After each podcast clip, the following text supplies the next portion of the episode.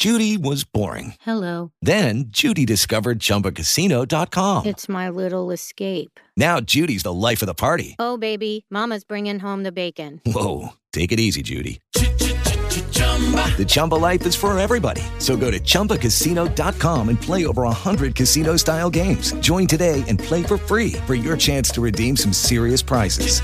chumba ChumbaCasino.com. Purchase necessary. Void where prohibited by law. 18 plus terms and conditions apply. See website for details.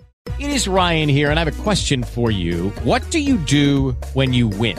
Like, are you a fist pumper? A woohooer, a hand clapper, a high fiver. I kind of like the high five, but if you want to hone in on those winning moves, check out Chumba Casino. At ChumbaCasino.com, choose from hundreds of social casino style games for your chance to redeem serious cash prizes. There are new game releases weekly, plus free daily bonuses. So don't wait. Start having the most fun ever at ChumbaCasino.com. No purchase necessary. VGW. Void where prohibited by law. See terms and conditions. 18 plus.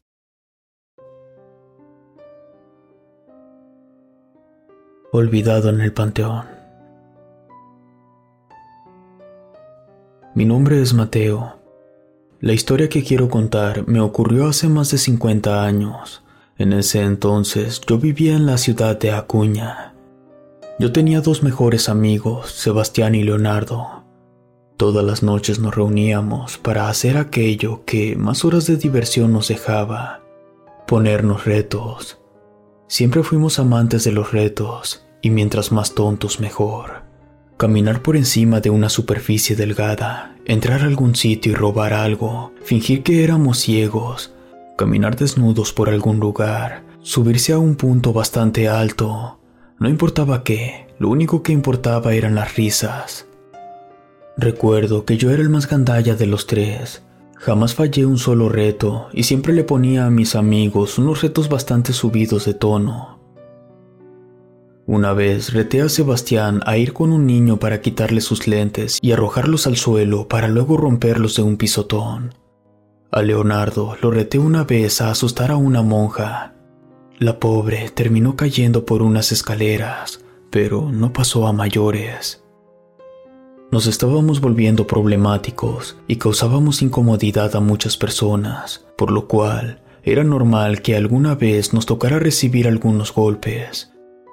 En una ocasión, a Leonardo le dieron la paliza de su vida, luego de que se colocara en la cocina de una familia e hiciera un espectáculo en la mesa. A los tres nos corrieron de nuestras casas después de que nos atraparon robando la limosna de la iglesia, pero la verdad es que eso no nos importó. Entre los tres conseguimos un lugar para quedarnos a las afueras de la ciudad. No teníamos trabajo, pero de lo que conseguíamos robar por separado nos alcanzaba para vivir. Sebastián era el menos atrevido de los tres. Un día conocimos a una chica de un nombre extraño. Empezaba con K. Era rubia, de baja estatura, tenía poco más de 20. Ella llamaba mucho la atención. Por alguna razón, no encajaba con el resto de mujeres de la ciudad. Era como si no perteneciera al lugar. Ella comenzó a unirse a nuestros retos, pero los que ella ponía eran un tanto extraños.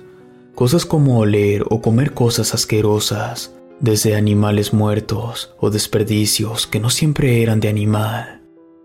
Leonardo y yo siempre podíamos cumplir sin problemas, pero Sebastián no.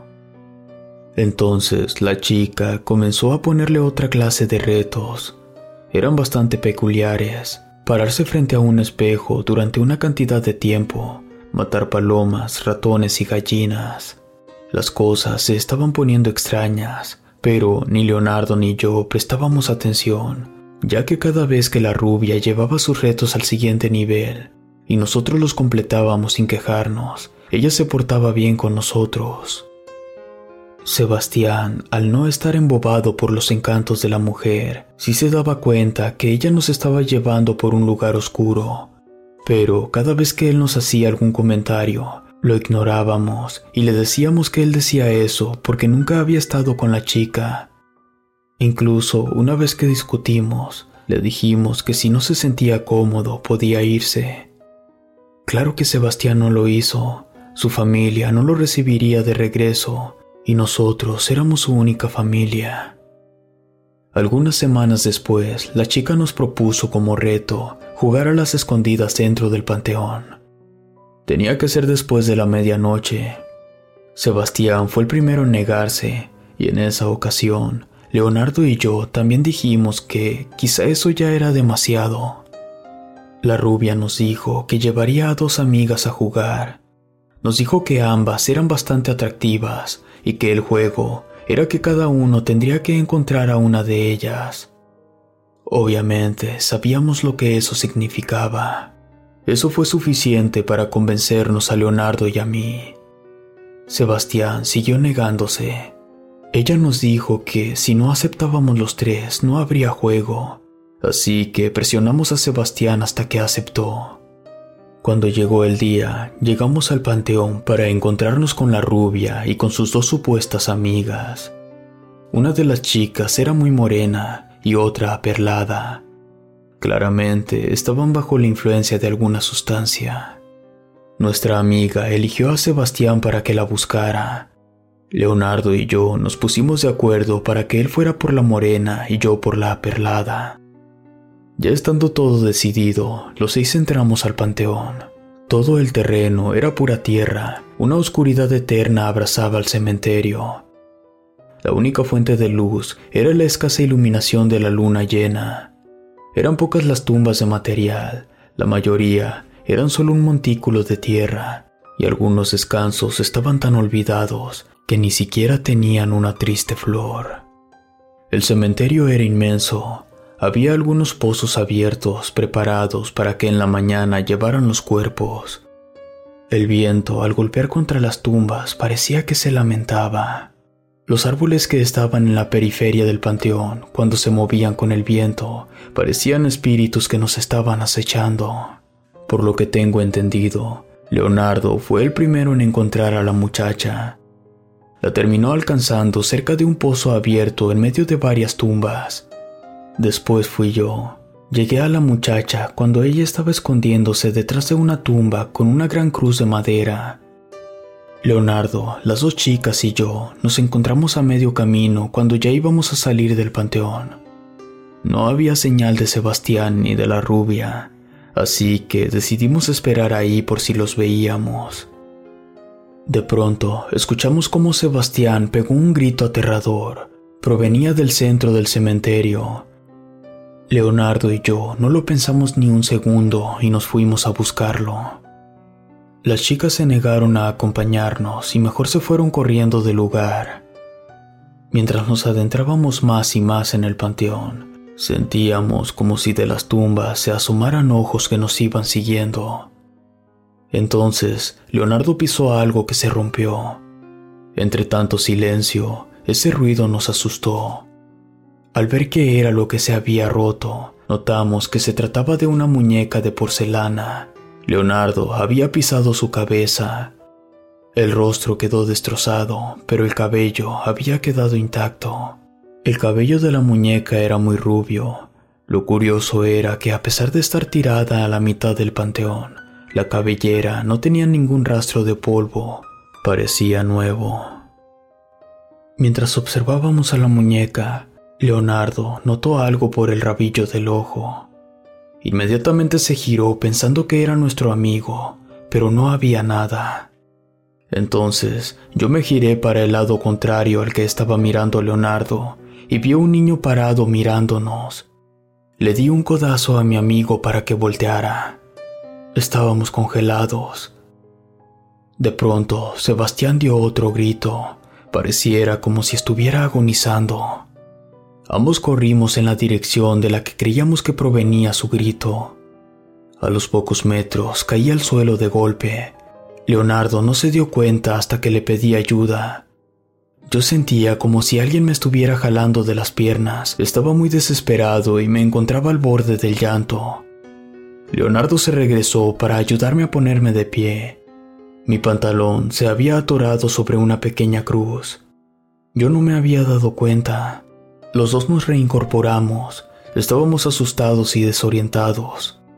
Volteamos y el niño ya no estaba. Miramos en todas direcciones para asegurarnos que estábamos solos. Entonces vimos que la rubia ya venía en nuestra dirección. Le gritamos preguntando por Sebastián, pero ella se mantenía en silencio. Cuando estaba lo suficientemente cerca, nos dimos cuenta que aquella joven con la que habíamos estado tantas veces, en realidad parecía más una anciana, pero era tan anciana que estaba prácticamente en los huesos. Aterrados, corrimos para largarnos del panteón. Cuando estábamos cerca de la salida, escuchamos una vez más el grito de nuestro amigo. Quisimos regresar, pero teníamos tanto miedo que mejor nos largamos del cementerio. En cuanto salieron los primeros rayos del sol, volvimos al panteón ya sin miedo. Buscamos a nuestro amigo hasta que lo encontramos.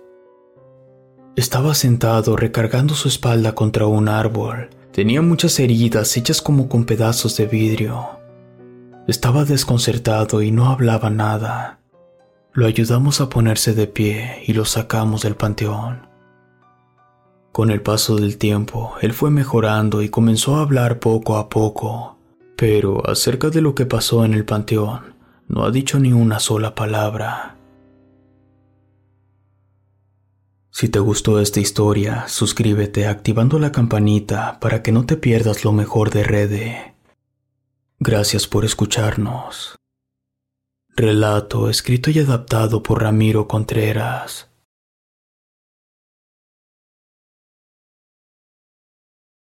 ¿Te preocupas por tu familia? Entonces, ¿por qué darles solo huevos ordinarios cuando pueden disfrutar de lo mejor? Eggland's Best, los únicos huevos con ese delicioso sabor fresco de granja, además de la mejor nutrición, como 6 veces más vitamina D, 10 veces más vitamina E y 25% menos de grasa saturada que los huevos regulares, además de muchos otros nutrientes importantes. Así que, dales los mejores huevos. Eggland's Best, mejor sabor, mejor nutrición, mejores huevos.